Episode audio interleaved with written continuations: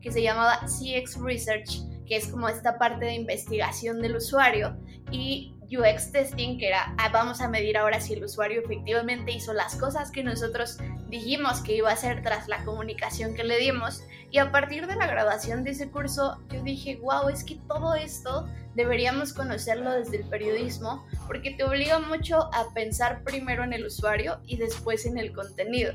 Y esto yo sé que no es nada nuevo para los periodistas, es como, sí, claro, nosotros hacemos eso, sabemos para quién estamos escribiendo, pero creo que también cuando uno ha estado en medios, muchas veces te das cuenta de que no es así, digamos que en la teoría te lo han enseñado muchas veces, pero en la práctica no funciona necesariamente de esa manera. Yo creo que cada vez va caminando hacia allá y cada vez más rápido, pero honestamente también creo que el UX Writing a mí me ha enseñado de trabajar en equipo, por ejemplo, un UX writer no trabaja solo, es como, ah, listo, entonces tú te sientas y haces tu nota, por ejemplo, en el caso periodístico, sino que tú entendiste primero el trabajo que hizo un investigador para conocer bien al usuario y después escribes algo que está relacionado con las necesidades de ese usuario, entendiendo muy bien qué es lo que está buscando creo que en la formación periodística te alejan mucho de las emociones. Es como, no, tú eres como un ente objetivo y yo sé que también hablamos todo el tiempo de subjetividad, pero no falta siempre como este maestro, por ejemplo, en la academia, que es como, tú tienes que contar los hechos y no puedes contar otras cosas. Y creo que a pesar de que eso ya está muy rebasado, yo pienso, por lo que he visto, que el gremio periodístico no se siente tan cómodo hablando de emociones, hablando de qué es lo que tiene que sentir alguien, hablando de cómo generas empatía a partir de el contexto, la situación que está viviendo esa persona en su vida. O sea, creo que esas, ese tipo de reflexiones, si se lo dices a alguien que es del gremio periodístico, te va a tachar como de hippie, va a decir que de qué, en qué estás pensando, como eso no tiene nada que ver con lo que a ti te enseñaron. Entonces, creo que esta falta de conexión, honestamente, con las emociones nos hace alejarnos de ese grado que es mucho más humano, mucho más empático, mucho más tú a tú la conversación. Mundos que se encuentran para promover un mejor periodismo, un mejor producto. El foco puesto en el usuario, en su experiencia, en agregarle valor. Pero para hacerlo, la industria requiere valorar las metodologías que hoy constituyen el día a día de las grandes empresas de Silicon Valley. Esas que hay detrás del establecimiento de un tono, de un propósito, de un modelo editorial.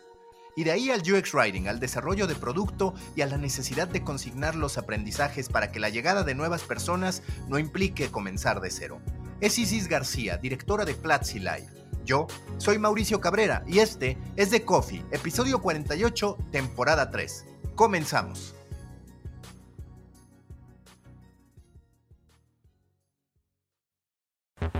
Intenso como Nación 321, ligero como BuzzFeed, cargado como el de Forma, refinado como el país. Aquí comienza The Coffee. Grandes historias para grandes storytellers. Un podcast con el sabor de Storybaker por Mauricio Cabrera. Storybakers les recuerdo que pueden recibir directo en su bandeja de entrada todos los insights, análisis y tendencias que genero para ustedes a través de mi newsletter. Suscríbanse en storybaker.co, así, sin M, storybaker.co. Todo lo que necesitan saber de medios, contenido y monetización directo en su correo electrónico. Nuevo episodio en The Coffee. Me da mucho gusto saludar a Isis García, quien es directora de Platzi live, además de un, podríamos decir, bicho raro, porque eres de esas curiosas como yo, la verdad es que compartimos ese punto, que de pronto nos encontramos con que el periodismo podía aplicar el UX Writing. Siendo periodistas, llegamos a un punto por distintas experiencias en las que decimos, oye, esto que está del otro lado lo podríamos aplicar, que además me parece es cada vez más recurrente no solo en el ámbito del UX Writing, sino, por ejemplo, en estar pensando verdaderamente en el desarrollo de producto. Ahora vemos que una tendencia en medios es el Product Manager también, el desarrollo de producto en toda, en toda forma. Es decir, Silicon Valley se está acercando al periodismo. Nos tardamos mucho en, encontrarlo, pero es una realidad que ahí está. En tu caso, ¿cómo fue este descubrimiento del UX Writing como oportunidad para el periodismo? Y por el otro lado, ¿qué tan lejos tú ves que estamos de que empiece a imperar esa conciencia en los periodistas? Uf, bueno, primero, gracias por invitarme a este espacio, Maca. Yo creo que mi inquietud sobre el UX Writing nació desde la grabación de un curso aquí en Platzi. Yo era course director, Platzi es una plataforma que se encarga de hacer cursos en tecnología y me tocó grabar un curso que se llamaba CX Research, que es como esta parte de investigación del usuario y UX testing, que era, ah, vamos a medir ahora si el usuario efectivamente hizo las cosas que nosotros dijimos que iba a hacer tras la comunicación que le dimos. Y a partir de la grabación de ese curso, yo dije, wow, es que todo esto deberíamos conocerlo desde el periodismo, porque te obliga mucho a pensar primero en el usuario y después en el contenido. Y esto yo sé que no es nada nuevo para los periodistas, es como, sí, claro, nosotros hacemos eso, sabemos para quién estamos escribiendo, pero creo que también cuando uno ha estado en medios, muchas veces te das cuenta de que no es así. Digamos que en la teoría te lo han enseñado muchas veces, pero en la práctica no funciona necesariamente de esa manera. Y creo que justo para allá iba tu siguiente pregunta, que es qué tanto hace falta, qué tan descompuesto está o qué tan lejos estamos. Yo creo que cada vez va caminando hacia allá y cada vez más rápido, pero honestamente también creo que el UX Writing a mí me ha enseñado de trabajar en equipo, por ejemplo, un UX writer no trabaja solo, no es como, ah, listo, entonces tú te sientas y haces tu nota, por ejemplo, en el caso periodístico, sino que tú entendiste primero el trabajo que hizo un investigador para conocer bien al usuario y después escribes algo que está relacionado con las necesidades de ese usuario, entendiendo muy bien qué es lo que está buscando. Y yo creo que el periodismo, al menos como la parte que a mí me ha tocado vivir de cerca, sigue siendo un ejercicio muy solitario.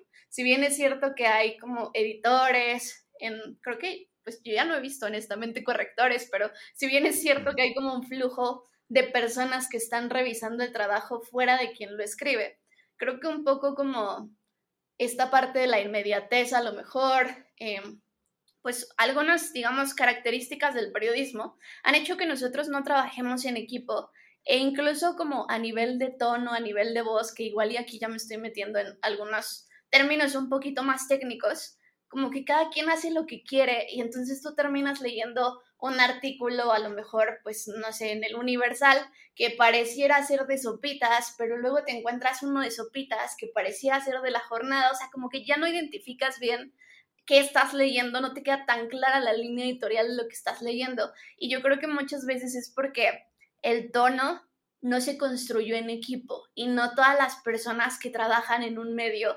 conocen cómo se debería expresar el medio y protegen, digamos, esos valores, esos acuerdos. Entonces, yo creo que honestamente el UX Writing no solamente tiene que ver con la forma en la que tú transmites una idea, también tiene que ver con el proceso de trabajo. Y aquí creo que está muy involucrado lo que decías de, pues es que esto también es como product management, esto también es UX writing, o sea, yo creo que por eso hace tanto sentido como juntar todas las cosas y de repente uno empieza a aprender de esas áreas y dices que todo eso lo deberíamos conocer porque deberíamos incorporar esos flujos de trabajo para que esto funcione mejor. Sí, que a final de cuentas son metodologías, porque esto que tú mencionas de no trabajan en equipo para definir un tono, me parece que lo más preocupante no es ni siquiera que no trabajen en equipo, sino que muchas veces ni siquiera el fundador de ese medio pensó en un tono para después transmitirlo, digamos, aunque fuera una actividad unilateral de yo decido que se hable así, muchas veces ni eso está en los medios de comunicación y es ahí donde hay uno de los grandes problemas. Ahorita tú mencionaste varios, es digamos la falta de propósito que por ende lleva a una falta de tono, de estilo y de todo lo que tú quieras de una marca, la falta de colaboración, la falta de metodología y un elemento que nos golpea por todos lados, porque ahora platicando con los guionistas, con los creadores de Geopolítica Pop, un podcast que hacen con Charo Marcos, los muchachos del orden mundial, ellos decían, aquí lo que hicimos fue poner a Charo verdaderamente al nivel del oyente, haciendo preguntas que al periodista le podrían parecer básicas. ¿Por qué desde tu perspectiva los periodistas padecemos para ponernos al nivel de los usuarios. Y de pronto nos vemos por eso rebasados por creadores de contenido independientes o ni qué decir de marqueteros, que los marqueteros hablan al ritmo que las conversiones les manden en muchos de los casos. Yo tengo una teoría sobre eso. Honestamente, es como algo que casi que soñé ayer. O sea, todavía no he masticado mucho esto. pero creo que tiene que ver con las emociones. Creo que en la formación periodística te alejan mucho de las emociones. Es como, no, tú eres como un ente objetivo y yo sé que también hablamos todo el tiempo de subjetividad, pero no falta siempre como este maestro, por ejemplo, en la academia, que es como, tú tienes que contar los hechos y no puedes contar otras cosas. Y creo que a pesar de que eso ya está muy rebasado, yo pienso, por lo que he visto, que el gremio periodístico no se siente tan cómodo hablando de emociones, hablando de qué es lo que tiene que sentir alguien, hablando de cómo generas empatía a partir de el contexto, la situación que está viviendo esa persona en su vida. O sea, creo que ese tipo de reflexiones, si se lo dices a alguien que es del gremio periodístico, te va a tachar como de hippie, va a decir que de qué, en qué estás pensando, como eso no tiene nada que ver con lo que a ti te enseñaron. Entonces, creo que esta falta de conexión, honestamente, con las emociones nos hace alejarnos de ese grado que es mucho más humano, mucho más empático, mucho más tú a tú la conversación. Y yo creo que, honestamente, como lo veo, pues digamos, un poco estudiando de diferentes cosas, creo que eso le ha hecho más daño al periodismo del bien que podría hacernos conciliarnos con esta cuestión, porque además creo que al final del día, por ejemplo, en las redes sociales, esto está muy conciliado y la gente puede hablar y la gente puede reflexionar y la gente puede reaccionar a si le gustó, le entristeció, no sé qué cosas. Entonces, todo eso creo que el periodismo debería aprovecharlo en lugar de ser como un ente así de no, vamos a separarnos de todo eso porque eso contamina la información. Y yo no sé honestamente a nivel especialmente académico, yo también, pues valga la redundancia, trabajo en la academia, trabajo en la UNAM dando clases, entonces como que también veo mucho el mundo académico del periodismo. Digo, si seguimos formando a la gente así, va a ser muy difícil que los contenidos conecten con alguien y no le vamos a poder competir a esos creadores individuales que no tienen, digamos que, esas reservas o esos preceptos de que no se debe hacer así. Y por el otro lado, ¿cómo gradúas la búsqueda de conversión o cómo hacer para no excederte en esa búsqueda por detonar emociones? Porque también es cierto que dentro de todo lo positivo que hoy podemos encontrar de transmitir ideas claras, de ser breve, de ser conciso, está otro punto que es la sobreventa de lo que hacemos. Prácticamente todos, en Twitter, en LinkedIn, en Instagram, todos nos estamos vendiendo como si fuéramos lo mejor de nosotros mismos y también existe ese riesgo en las historias que va desde el clickbait, por supuesto, hasta también el modo en el que redactamos, que es muchas veces bajo los absolutos, para buscar detonar emociones, que yo coincido contigo. Una cosa es la generar una emoción profunda con el usuario que algo le deje y otra es jugar con sus pasiones inmediatas, por así decirlo, para que te den la razón sin consumirlo. Pero tú qué reflexión has hecho a ese respecto? Yo creo que aquí agregaría una nueva capa que tiene que ver con las métricas. Y creo que esa es otra de las deficiencias, honestamente, del periodismo, que es cómo mides las cosas. O sea, cómo mides si alguien entró a una nota, normalmente mides eso, quiénes entraron, o sea, las páginas vistas que tienes, mides los visitantes, a lo mejor mides los browsers, pero digamos que son métricas que en realidad en muchos de los casos no te permite entender cuál es el nivel de confianza que tiene una persona contigo.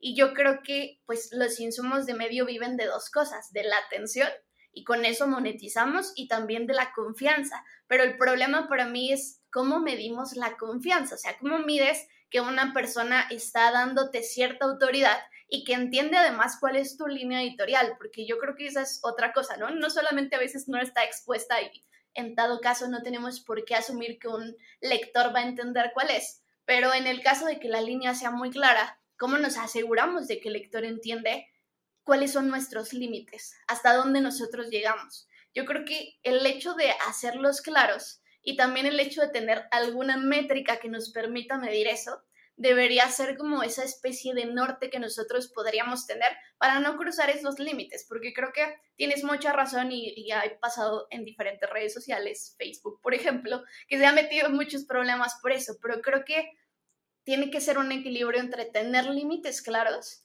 y poner métricas que no solamente te permitan saber cuántas personas llegaron o el tiempo que se quedaron a leer tu artículo, sino también cuál es el nivel de confianza que te están dando. Y a lo mejor esto también viene mucho de mi background de educación. Es como, pues, en el contenido educativo, una de las cosas de la que tú te tienes que asegurar es que el estudiante aprenda, que realmente se quede con algo. Y eso es una métrica que tú tienes que buscar, cómo te aseguras de que ese estudiante aprenda. Y yo creo que en el periodismo deberíamos tener algo similar, cómo te aseguras de que esa información le fue útil. Y yo creo que eso se mide un poco en la confianza. ¿Regresa o no regresa después? Y insisto, creo que ahí hay que inventar algo. Yo no creo que yo tenga la respuesta, pero he leído pues un par de artículos sobre esto y creo que es una de nuestras deficiencias. No sé qué pienses tú. Mira, yo lo que veo es que hay un tema de tridimensionalidad que debemos conciliar. Por un lado, sí, el objetivo periodístico que tengamos, pues sobre todo a nivel medios de comunicación con un objetivo claro, debemos pensar en ello, sin duda es uno de los puntos. Después sí, la parte del entretenimiento, pero del entretenimiento en verdad refinado, del entretenimiento en verdad de avanzada. Y por el otro lado, recuperar también esa misión, y es algo de lo que yo he estado escribiendo mucho al respecto, que es la del aprendizaje. Primero porque hoy la gente, ante todo lo que hace, quiere sentir que avanza. A veces hasta con certificaciones que dices, pues yo no sé si esto debería ser un curso, ser tomado en serio, pero a la gente le gusta mucho sentir que se certifica. Y segundo, porque es cierto que en las funciones u objetivos, misiones del periodismo, sí estaba en la definición que nos dan en la escuela, en cierto modo, educar, pero la olvidamos en algún punto. Entonces, para mí, una buena pieza periodística o el trabajo en general de los medios debería tener esto. Debería cumplir con el deseo que haya por informar o dar a conocer algo, debería cumplir con el empaquetamiento de decir, a ver, ¿cómo en esta economía de la atención yo hago un producto que de verdad impacte? Es decir, parecernos a los guionistas de Hollywood, a los directores, pensarlo así, pero por el otro lado también con una ruta de lectura que es como yo le llamo al sustituto o al equivalente a la ruta de aprendizaje que ustedes, por ejemplo, tienen con Platzi al hacer un curso. Sí, totalmente. Y sabes, me dejaste pensando más, perdón que te devuelva otra pregunta, pero es que yo quiero saber más de esto. Y es que hablaste ahorita del entretenimiento refinado. Y yo honestamente he estado pensando mucho en eso como desde el punto de vista también de la emoción que te comentaba hace un rato, de qué tanto tiene que ver cómo están involucradas tus emociones en quedarte dentro de un contenido y qué tanto o dónde están los límites que le pones a eso para justamente pues no traicionar tampoco la confianza de quienes te están viendo, de quienes te están leyendo, de quienes te están consumiendo. Entonces, me gustaría conocer más a qué te refieres con este entretenimiento refinado, cómo lo concibes. Me parece, me parece que es cuando el entretenimiento acompaña el propósito mayor, que es lo que se le quiere dejar a la persona. Porque lo que hoy impera en los medios de comunicación es el entretenimiento puro y duro, el entretenimiento fácil que no necesariamente cumple con dejar algo. Pasa mucho, por ejemplo, con los medios deportivos. Los medios deportivos es eh, fuerza tal cada que se lesiona un jugador. Digamos que están automatizados a los mismos mensajes ante las mismas situaciones. Y es ese entretenimiento, son los memes y demás. Es algo que te va a hacer reír, pero que no te va a dejar absolutamente nada porque no hay ni siquiera innovación en eso que acaban de publicar.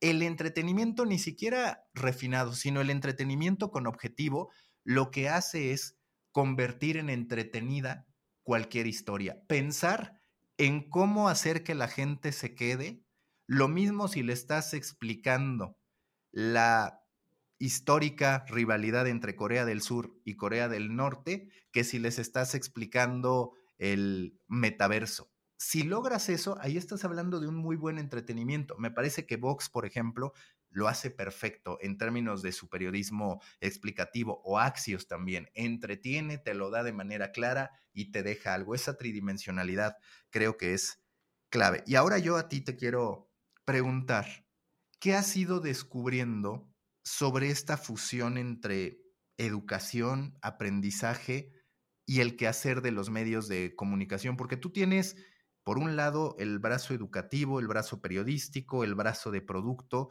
y yo cada vez veo más, incluso escribí sobre cómo Platzi podría ser una especie de medio de comunicación.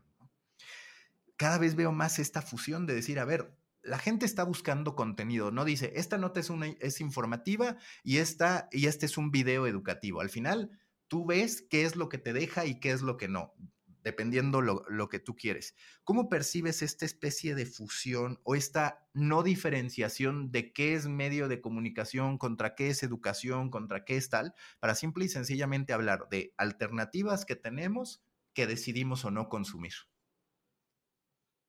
Totalmente. Yo creo mucho en las etiquetas porque nos ayudan a entender el mundo, pero también creo que las etiquetas deben poder transformarse. O sea, eso que decías justo de, y entonces, ¿cuál es la diferencia entre un medio educativo versus a lo mejor un medio de comunicación como un periódico tradicional o la diferencia entre, no sé, una productora de contenidos como Disney? Y creo que ahí voy otra vez con el tema de las métricas porque me sigue haciendo ruido, pero es que creo que no todos deberían medirse igual y eso tiene que ver con el propósito. Y creo incluso, pues acá digamos, pensando en voz alta honestamente, que ni siquiera todos los medios de comunicación deberían medirse con la misma vara porque son productos diferentes, pero creo que los hemos empaquetado en uno solo, que es como los medios de comunicación se miden así. Y entonces vas a tener a Comscore que te va a decir cuál es el ranking de los medios de comunicación y lo va a hacer con base en estos criterios, que creo que no, no digo que esté mal, porque creo que eso nos ayuda a tener cierto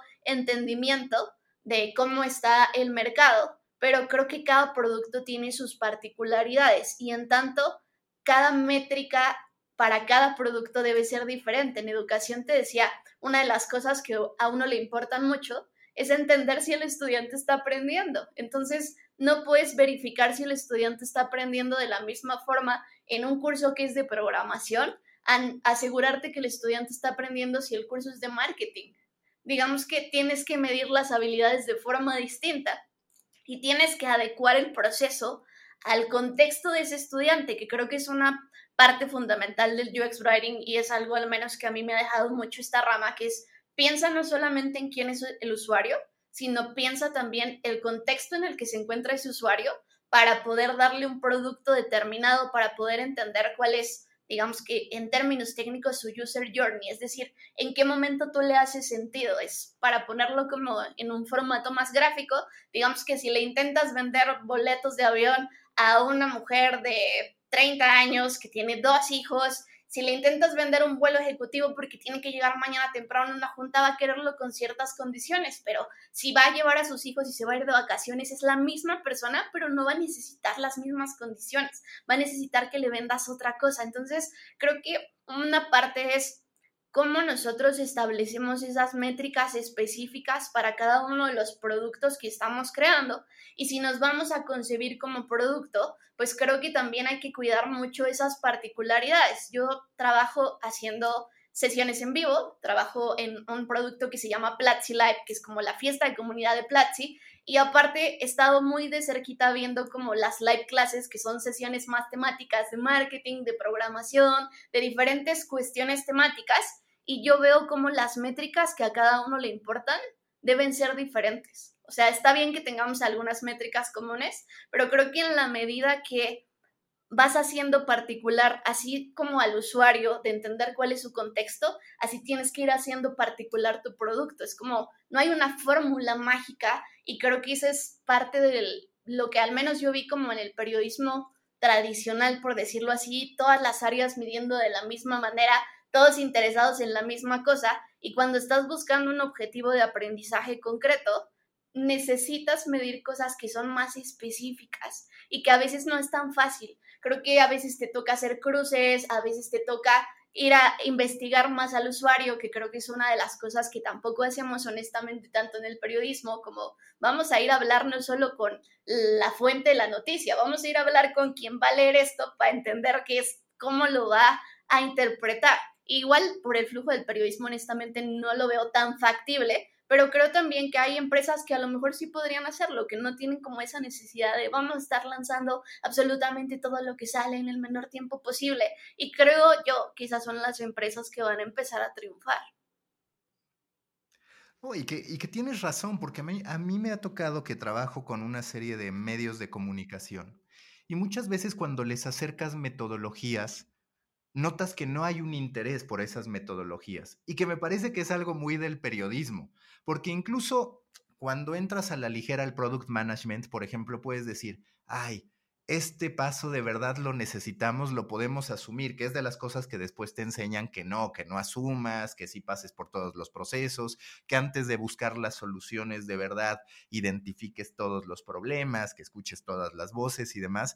Pero el periodismo me parece que todavía tiene mucha resistencia a las metodologías, por lo que implica, por la disciplina que hay detrás y porque también es cierto que muchas veces quizás solo vas a validar lo que anticipabas, pero es importante validarlo, porque también hay veces en las que terminas reventando tu propio paradigma. Si tú llegaras a un medio de comunicación, ¿cuál sería tu estrategia para convencerlos de ciertas metodologías que son necesarias para de verdad entender al lector, no para asumir quién va a ser su lector, que esa es otra cosa. Muchas veces partimos de generales. Si tú le preguntas a los medios de comunicación quién es tú, como yo le llamo reader persona o audience persona, te van a decir hombres y mujeres o millennials de 18 a tal, no te van a dar verdaderamente estos ejercicios que les parecen de flojera, así hay que decirlo, en la gran mayoría de los casos. Sí, totalmente. Yo ya me he enfrentado a este problema. No diría que lo he resuelto, pero creo que ya me he visto como muy enfrente de esto porque me tocaba hacer asesorías con diferentes medios. Hubo un tiempo que estuve trabajando como consultora y me tocó pues literalmente ver a muchos medios y tratar de ayudarles especialmente con la estrategia digital. Y creo que honestamente era ensayo y error. O sea, tocaba demostrarles que así funcionaban las cosas y tocaba también, pues en este ejercicio de convencimiento, que dieran el salto de fe en ejercicios pequeños, que no les iban a llevar muchos recursos, que no les iban a llevar mucho tiempo, pero que sí les ayudaban a ver resultados grandes. Y una vez que yo me ganaba esa confianza a partir de esos ejercicios pequeños, pues entonces ya intentaba, vamos a replicar esto con más recursos, vamos a intentar esto de otra forma que sea un poquito más escalable. Entonces, eso fue lo que a mí me funcionó como en este momento donde estaba haciendo consultorías, porque efectivamente existe mucha resistencia. Yo me acuerdo mucho, por ejemplo, cuando les decía de la importancia de documentar. O sea, tienen que dejar los aprendizajes que estamos teniendo en algún lado, porque si no, piensen en lo que va a pasar cuando este eh, equipo se haga más grande. Entonces van a tener que instruir a todas esas personas, van a gastar sus propios recursos de tiempo, van a, ¿dónde van a dejar ese knowledge? O sea, se lo van a guardar en su memoria y van a esperar que se quede ahí por siempre. Entonces, esa era una de las cosas que a mí más me costaba trabajo explicar y sobre todo que entendieran por qué era tan importante y sobre todo porque no puedes solo pensar en el corto plazo, sino que tienes que estar pensando en el largo plazo si quieres realmente crecer, si quieres crecer a tu equipo, si quieres crecer las métricas de tu portal. Entonces, yo creo que es así como de ejercicios pequeños y toca encontrar resultados y toca ir convenciendo. Creo también que tiene que ver con quién es el equipo. O sea, me tocó trabajar con equipos que eran de personas muy jóvenes. Entonces, digamos que los líderes eran personas más grandes, hablo esta vez de edad y a ver si no suena esto muy mal, pero las personas que trabajé con ellas eran más jóvenes, me costaba menos trabajo convencerlas. Era como, ustedes inténtenlo, la semana que viene revisamos los resultados y salía. Y en equipos donde trabajé con gente que ya llevaba mucho más tiempo trabajando en el periodismo, que ya tenía como una trayectoria un poco más larga, no sabes cómo me costaba trabajo convencerlas. Y yo intentaba como replicar estas estrategias, pero me llevaba el doble de tiempo de mostrarles y sobre todo que me hicieran caso como de hay que hacerlo, o sea, tienen que dar este salto de fe para que podamos encontrar ese resultado. Entonces, se vuelve creo que una cosa de desaprender, que a veces es más difícil que aprender, desaprender cosas que tú crees que se hacen y como quitar esta bola de nieve en la que se viene moviendo un equipo desde hace mucho tiempo, pero sin duda hay que tener estas conversaciones, hay que dejar de mover la bola hacia el mismo lugar porque vamos a obtener los mismos resultados. ¿Debe el periodismo serializar más sus contenidos? Es decir, hacer claro al lector a dónde quieres llegar, porque algo que uno aprende al momento de inscribirse a cursos, de impartir cursos, pues es la clase 1 te va a llevar del punto A al punto B, la clase 2 del punto B al punto C, que es una claridad que en términos generales no está en el consumo de los medios de comunicación, ni siquiera en las notas relacionadas, porque muchas veces las notas relacionadas no tienen una intencionalidad, sino que son automáticas y entonces tú puedes estar viendo la nota que te presenta el resultado de algo que ya ocurrió y todas las demás notas no te suman, sino que ya son del pasado, es decir, ya caducaron. Si tú vas a esa relacionada, pues dices, claro, este acabo de leer el resultado, ¿para qué me iría a ver el pasado? No tiene ningún sentido. Es también algo de eso lo que, lo que debe cambiar. Y lo digo mucho, por ejemplo, por los cursos que hoy tiene Axios, que dice, yo te voy a explicar el calentamiento global como si fuera un curso a través de cinco, cuatro, tres entregas de newsletters. ¿Cuál es tu opinión al respecto? Yo creo que eso es uno de los aprendizajes grandes del UX Writing también. O sea, siempre estás buscando y ahora qué va a hacer el usuario con esto. O sea, a dónde tiene que llegar, qué acción tiene que realizar. Y creo que también los periodistas hablamos de esto, como el acto performativo, qué estás buscando que el lector haga después de tener esa información, pero creo que en el ejercicio periodístico es muy fácil perderlo de vista. Entonces, a veces honestamente creo, y por los equipos con los que he trabajado, que se trata de darse tiempo para pensar.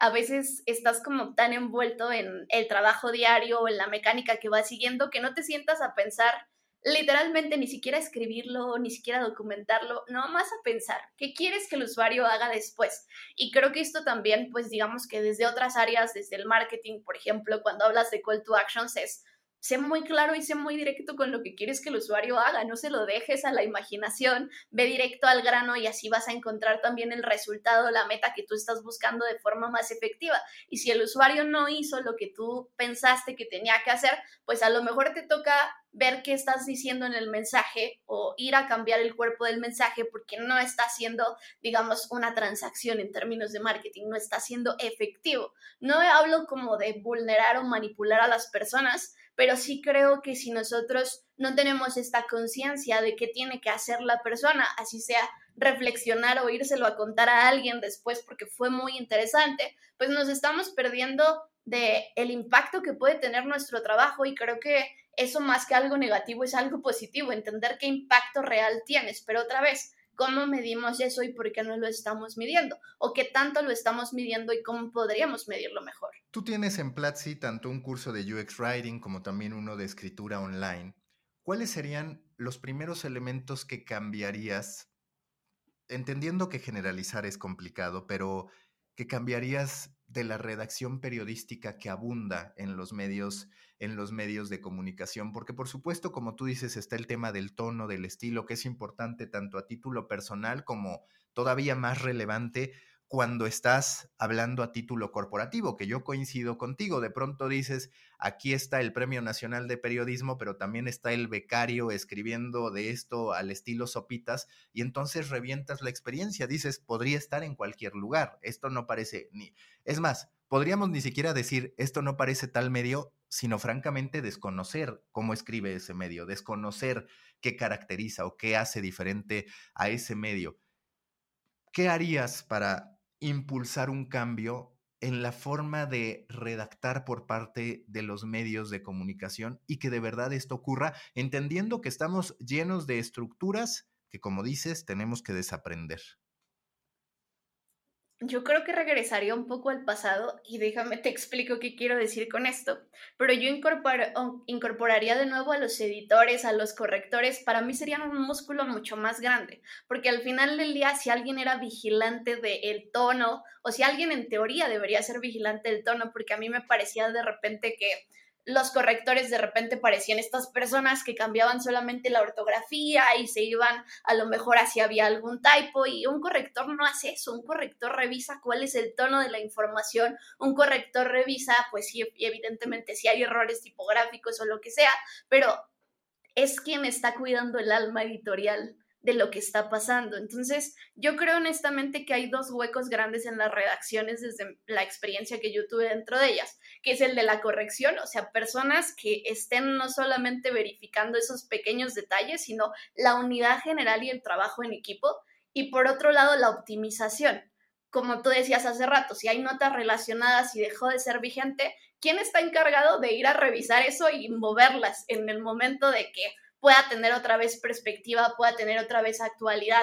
¿Quién está optimizando las cosas? Y yo creo que para eso también se necesita tiempo y se necesitan personas responsables únicamente de optimizar las cosas, que a lo mejor no se llevan este crédito y esta gloria que se llevan los creadores de contenido, que para mí también es como quizá otro de los problemas, como el ego y digamos que este poco trabajo en equipo que existe en las redacciones, insisto otra vez desde mi experiencia, y que nos están afectando porque no estamos trabajando en un flujo que nos permita optimizar mejor, pero que también nos permita recibir feedback y dar feedback también de qué es lo que estamos haciendo para poder tener un verdadero trabajo en equipo, porque yo honestamente creo que esa es la manera en la que nosotros podemos lograr más cosas. Si cuidamos mejor nuestro contenido, pero al mismo tiempo dejamos que otras personas lo cuiden con nosotros.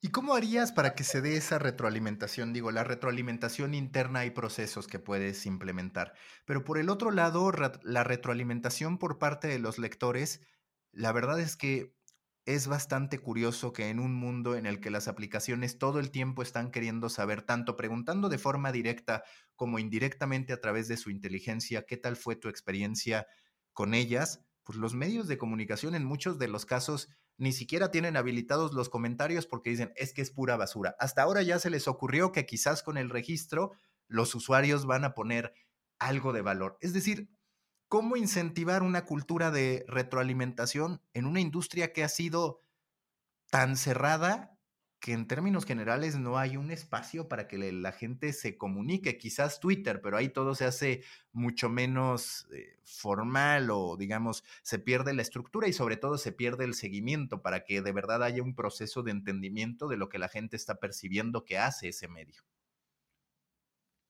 Creo que es una gran pregunta. Yo no sé si tengo la respuesta. Te voy a empezar a aventar otra vez como las cosas que se me ocurren. Pero creo que seguridad psicológica es algo que debe haber para que un usuario esté dispuesto a dar feedback. Y yo pienso qué tan qué tanta seguridad hay en un espacio como algunos medios, por ejemplo, donde de repente se vuelve eso, pues no sé, Twitter, por ejemplo, para poner un espacio de donde escribes algo y se llena de odio y de repente no existe tampoco este espacio seguro para que tú sientas que puedes dar feedback, salvo que tengas como esta personalidad histriónica. Entonces, yo creo, y pues tal vez como de una forma muy extraña, que tiene que ver primero con cuidar a los usuarios, o sea, tiene que ver con darle esta seguridad psicológica de tú puedes aquí poner algún comentario y ese comentario va a ser recibido de buena manera. Y sobre todo creo que a veces es eso, ¿sabes? Si vas a darte los minutos para darle feedback a alguien, quieres saber que lo tomó en cuenta. O sea, quieres sentirte escuchado. Y creo que esa doble vía es algo que también falla mucho. Es como yo te publiqué mi nota, entonces tú ahí puedes poner comentarios porque yo soy un medio que sí tiene la cajita de comentarios, pero ¿y luego qué? O sea, el usuario qué siente después de que ya comentó ahí, a veces porque no tienen a lo mejor esta popularidad o este alcance en las redes, pues tampoco otros usuarios les comentan. Entonces se queda ahí como esa cosa aislada que igual y nadie lee después y se vuelve un ejercicio de una sola vía que está vestido disfrazado de un ejercicio que es de doble vía. Entonces, yo creo que falta construir esos espacios seguros, por una parte, y también falta responder. O sea, necesitamos a alguien que conteste para que esto se sienta como un ejercicio real de feedback, donde hay una persona que está escuchando qué es lo que tú estás buscando y que después quiere ver que tú implementaste ese feedback e hiciste algo. Y el otro punto que me parece que también vas a coincidir, quizás me equivoque, que es, de nuevo, ¿qué vemos? Vemos plataformas que tienen programas de lealtad, que gamifican la experiencia, que reconocen al usuario que está ahí. Lo vemos en prácticamente todos los productos en boga, en tendencia. Lo mismo lo tiene Rappi, que lo tiene Uber, que lo tiene en cualquier cantidad de plataformas. ¿Qué tan presente también en este mayor entendimiento del lector, en este mayor acercamiento a él, en, esta, en este estrechar una relación, tendría que estar el gamificar, el, como dices, darle un valor a los actos de las personas. En este caso, ni siquiera solo, como lo mencionas, pues cuando te estén dejando una opinión o algún elemento de feedback, sino verdaderamente interactuando o socializando nuestro contenido. Yo creo que sería fundamental, pero también creo que estamos muy en pañales en ese aspecto. No puedo nombrar como un ejercicio que yo diga, wow, qué innovador, esto es terriblemente increíble respecto de esa cultura eh, pienso como en un ejercicio latinoamericano, o sea, como muy local además, que creo que de repente vemos estos ejemplos que nos encantan de lo que se está haciendo en Estados Unidos, de lo que se está haciendo en cualquier otro país, pero muchas veces también a la hora de trasladarlo a la parte local, pues vienen otra vez estos conocimientos de UX Writing, ¿no? Es como, pero es un contexto totalmente distinto, la gente espera cosas diferentes, entonces, ¿cómo esperas que a lo mejor X medio viene a México y funcione igual porque en Estados Unidos ha funcionado. Y creo que hemos visto varios casos así, de medios que se han querido trasladar acá y ya cerraron porque no encontraron justo la manera de entender al lector en el contexto que tiene pues pertenecer a Latinoamérica. Yo creo que la gamificación es una área de oportunidad gigante que nosotros tenemos como para generar mayor engagement, para poder medir cosas que importen porque creo que eso es, pues, insisto, como otra de las cosas que quizá a mí más me taladra la mente y ya se notó mucho en esta conversación, pero es como mido en un contenido que estoy haciendo algo que realmente me importe, que vaya más allá como de la métrica de vanidad y que no necesariamente esté vinculada a lo que hemos medido siempre, porque creo que al final del día también esta ola de saber cómo son los procesos, de ir trabajando con las mismas cosas, es lo que nos permite innovar poquito. Y cuando te vas al mundo de los videojuegos, cuando te vas al mundo del diseño, cuando te vas al mundo del marketing, pues entiendes que allá funcionan las cosas de forma distinta. Y creo que entre esa conexión de conocimientos podemos encontrar respuestas más interesantes, porque al final del día, si no las encontramos pronto, pues ¿qué va a pasar con esta industria? Y a este respecto, tú tienes también otro punto de aproximación tiene cercanía con nuevas generaciones, que eso no todos lo tienen, hablando del ámbito periodístico. El otro día platicaba con Luis Cucarela, el director editorial de la Fundación Luca de Tena, y él decía, me queda la sensación de que tenemos a una generación que ya perdimos. Ojalá recuperemos a otras, pero los medios de comunicación, tal como los concebíamos, en muchos sentidos, perdieron a una, a una generación. ¿Qué tendrían que hacer en tu experiencia? Porque al final tú como profesora pues tienes que construir algunas estrategias para que los jóvenes te hagan caso, los más jóvenes, porque todavía eres joven, pero digamos, en tu experiencia, ¿qué es lo que se puede hacer para aproximarte a las nuevas generaciones, para ser empática con ellas y a la vez que ellos puedan reaccionar a lo que tú les estás diciendo, que ellos puedan respetar probar lo que estás diciendo y, digamos, sentir que les estás agregando valor en un entorno tan competido, porque al final un maestro pues también está en la economía de la atención y es de, a ver, ¿cómo mantengo esa atención en contextos tan complicados?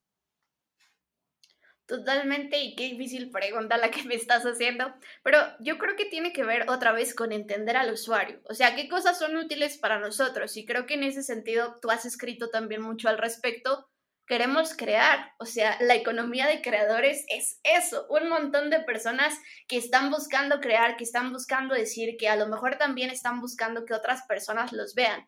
Y yo veo mucho eso en mis estudiantes de comunicación, que es como yo quiero hacer cosas, pero no las quiero hacer así como me dijeron de ABC, yo quiero explorar con este formato y a lo mejor quiero buscar esta otra forma, pero también te das cuenta que hay quizá como mucha necesidad de esta mentoría, aunque a veces no sea como tan explícita de, oye, pero ya que lo intenté y no me salió, ¿por dónde va la cosa? O sea, dame conocimiento que sea útil. Y de repente también, pues, esta gratificación instantánea a la que nos hemos acostumbrado mucho, que de alguna manera te decía, se convirtió en mi estrategia para convencer a otros medios de, tiene que funcionar así de repente también la buscan mucho los estudiantes. Y yo creo que es parte de darles perspectiva también a ellos y es algo de lo que creo que de repente carecemos mucho en los inicios profesionales, que es como la perspectiva de largo plazo y dejar de pensar como en este contenido que tiene que tener estos resultados, sino como este es nuestro objetivo grandote, esto es lo que estamos buscando. Entonces,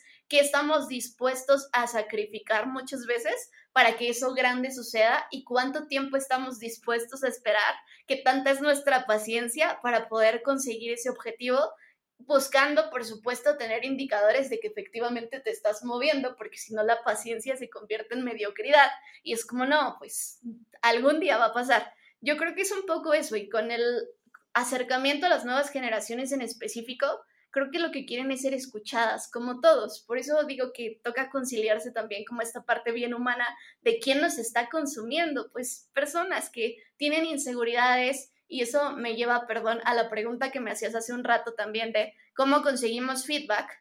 Yo creo que uno consigue feedback cuando uno es vulnerable, o sea, cuando uno está dispuesto a decir, mira, no sé cómo se hace esto, ayúdame.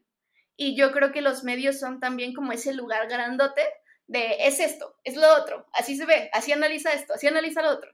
Y es como, oye, tantito, o sea, date chance de ser vulnerable para que a mí se me antoje ser vulnerable contigo, porque esa es la manera en la que construimos una comunicación como mucho más profunda, mucho más humana. Y de repente creo que con los estudiantes, a mí en las clases me funciona eso mismo, es mira, te voy a contar cómo yo la regué, te voy a contar todo lo que hice mal y te voy a contar por qué tú deberías hacerlo de manera distinta. Y a partir de ahí creo que entendiendo sus inquietudes y siendo vulnerable, logras un canal de comunicación más eficiente.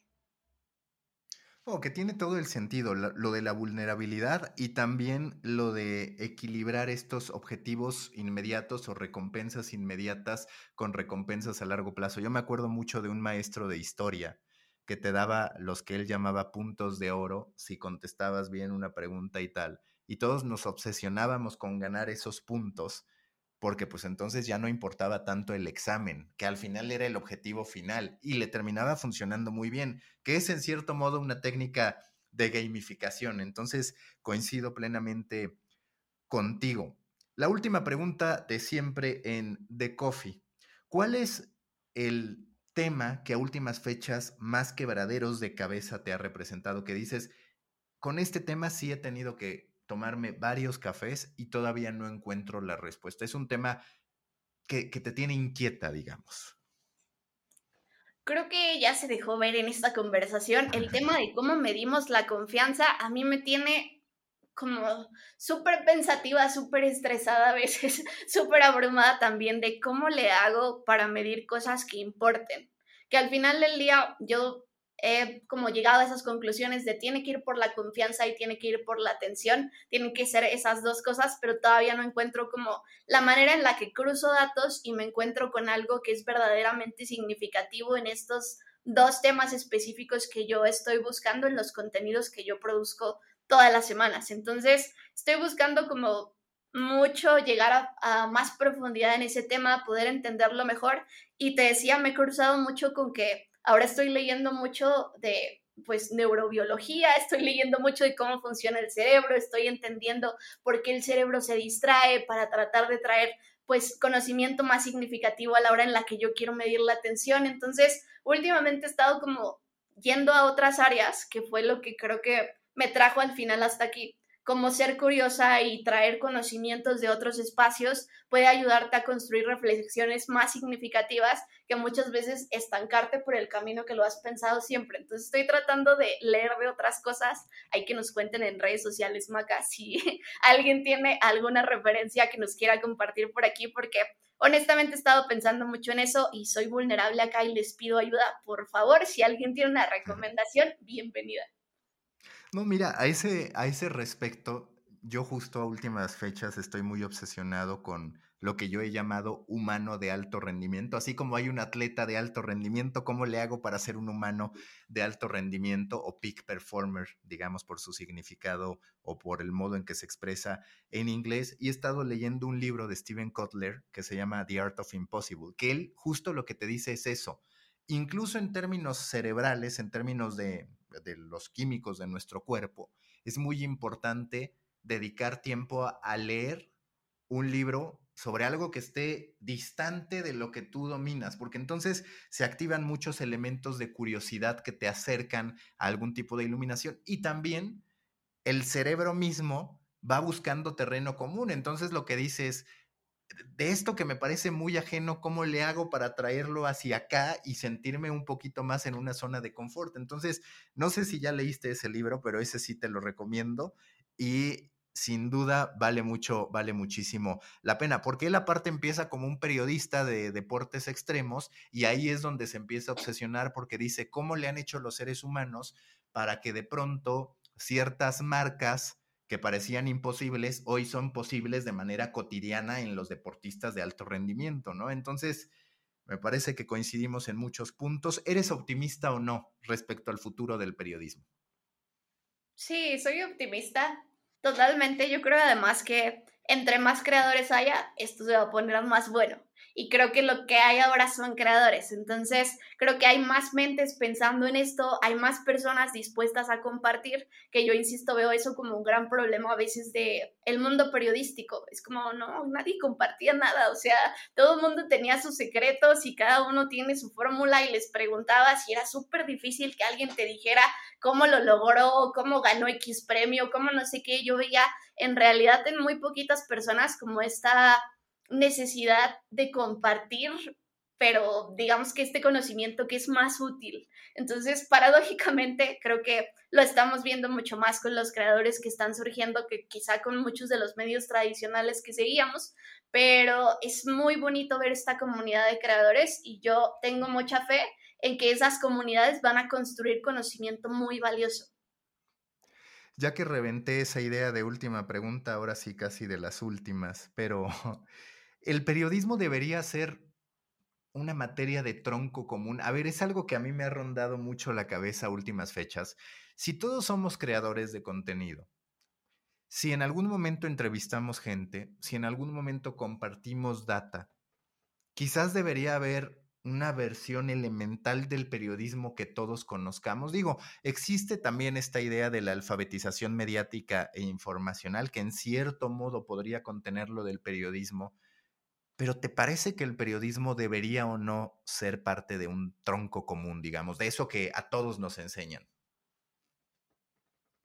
No sé si le llamaría periodismo, pero sí creo que comunicación. O sea, como maneras más efectivas de comunicarnos. Y esto honestamente no es idea mía, me lo dijo un maestro de la facultad, Marcos Márquez. Alguna vez estábamos discutiendo sobre qué deberían enseñar en la escuela elemental, en la escuela primaria, y él me decía, para mí deberían ser solo tres cosas, matemáticas, español o comunicación, que yo lo vería así como no español, sino comunicación, o sea, cómo conectas con otras personas, cómo expresas mejor una idea, todo lo que nosotros muchas veces vemos en el periodismo para lograr una comunicación efectiva y idiomas, que al final del día es comunicación de otra manera. O sea, sigue siendo cómo podemos entablar estas relaciones con otras personas y cómo también obligamos como a ese músculo a salir de la zona de confort y aprender pues digamos, la forma de interactuar en otros mundos, con otras culturas, con más conocimiento. Y honestamente a mí eso me hace mucho sentido, o sea, lo he pensado varias veces y digo, ¿por qué estudiamos tantas cosas en la educación elemental cuando podríamos concentrarnos en entender lo que es fundamental o lo que son las bases para entender todas esas materias hasta cierto punto secundarias que nos ayudan a entender también, por supuesto, el universo, pero creo que si le dedicáramos no sé si todo el tiempo o al menos un poquito más de tiempo a saber comunicarnos mejor, a entender cómo nos comunicamos mejor. Y creo que la base de los creadores en realidad yo creo que es la comunicación. El periodismo es la base especializada, pero la comunicación en general creo que es lo que tú necesitas para poder triunfar como creador de contenido desde, pues, digamos, muchas cosas que nos enseñan ahí que no voy a ahondar en detalles porque me perdería más de lo que me estoy perdiendo en esta respuesta. Pero yo creo que debería estar como uno de los pilares fundamentales. Y también he visto que en varias carreras universitarias sí lo tienen. Siempre hay como esta parte donde lo enseñan. Recuerdo mucho en clases de ingeniería de la UNAM a las que me llegué a meter por amigos en común, que era como, sí, nosotros tenemos comunicación y no sé qué, pero muchos lo veían como esta materia de chocolate, como, ah, eso no importa. Y cuando uno está trabajando, creo que te das cuenta que no solamente se trata de si eres o no eres un creador de contenido, las personas que triunfan en equipos grandes son personas que se saben comunicar muy bien. Y esa es una habilidad que yo creo que no solamente necesitas para crear, necesitas para la vida y deberíamos tener más conocimiento efectivo, útil sobre cómo funciona. Isis García, muchas gracias. Busca la próxima semana un nuevo episodio cargado de emprendimiento, endulzado con grandes historias y narrado por grandes storytellers. Suscríbete a The Coffee, un podcast de storytellers para storytellers, un producto de Storybaker por Mauricio Cabrera.